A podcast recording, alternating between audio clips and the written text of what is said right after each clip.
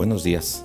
Hoy estamos en Primera de Corintios capítulo 12, versos 12 al 31. Y hoy nos va a hablar acerca de cada uno de nosotros, pero también de la iglesia.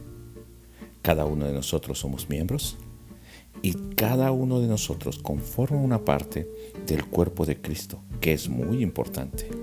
Dentro del cuerpo, decía Pablo, habían judíos, gentiles, esclavos y libres, pero compartimos a través del Espíritu Santo esa parte del cuerpo. De hecho, el Espíritu Santo nos ha hecho parte de ese cuerpo, nos bautizó para unirnos al cuerpo de Cristo. Así que nadie puede decir que no es parte de ese cuerpo, porque el cuerpo no es un solo miembro, un miembro en específico, o una función solamente, o cada uno de nosotros decide ser solo esa parte del cuerpo. Pero no, Dios nos ha puesto en el lugar y en la función adecuada para que ese cuerpo funcione. Y si no somos ese miembro del cuerpo o no tenemos la función que nosotros quisiéramos, no por eso dejamos de ser parte del cuerpo, porque todos podemos ser parte y miembros cada uno de ese cuerpo.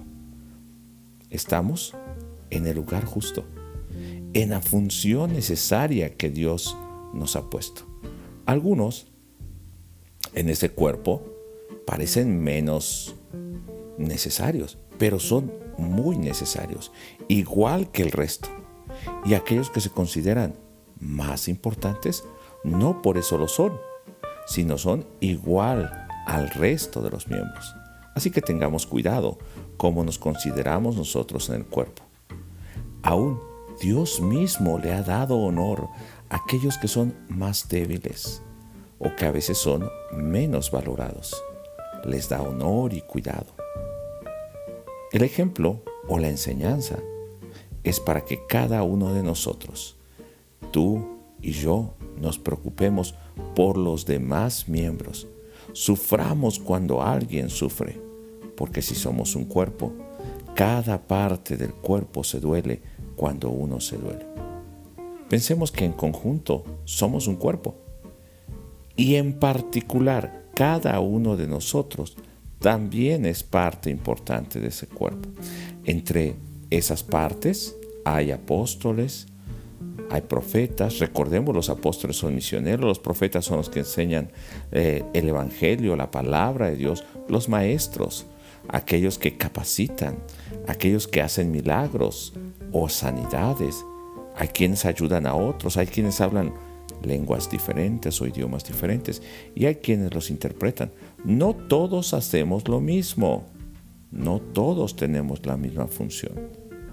Por tanto, debíamos procurar no tener los dones que son más visibles o más agradables a nosotros o aquellos que son más reconocidos, sino aquellos que sirven más al cuerpo de Cristo, que edifican más.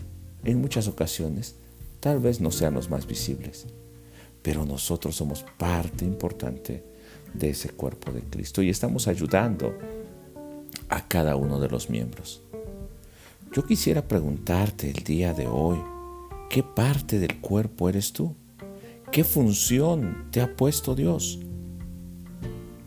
Y si has entendido cuál es tu función, ¿estás cumpliendo con esa función o estás anhelando, igual que el mundo, igual que los que no conocen al Señor, estás anhelando un lugar que no es el que Dios ha puesto en ti?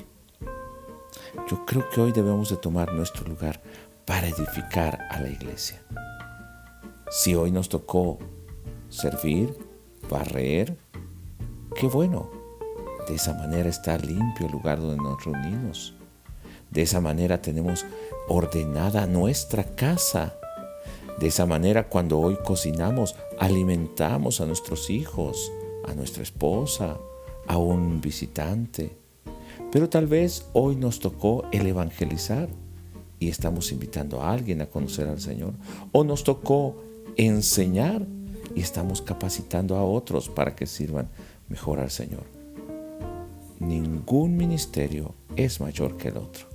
Ninguna función en el cuerpo es mayor que la otra. Ninguna persona dentro del cuerpo es mayor que otra. Cristo es la cabeza y todos somos parte del mismo cuerpo unidos por el Espíritu. Y si trabajamos juntos, ese cuerpo camina, avanza y cumple el propósito de Dios. Quisiera que hoy oremos y agradezcamos porque Dios nos ha llamado a ser parte integral de ese cuerpo. Y lo que me toque hacer a mí orar, ayudar, tener un don o respaldar a otros, esa es la parte que a mí me corresponde. Dios te bendiga, te amo en el amor del Señor y continúa ayudando en tu familia, en tu trabajo, en tu iglesia, en tu comunidad, para mostrar que eres parte de ese cuerpo de Cristo y que la gente reconozca la salvación que viene a través de conocer al Señor. Dios te bendiga.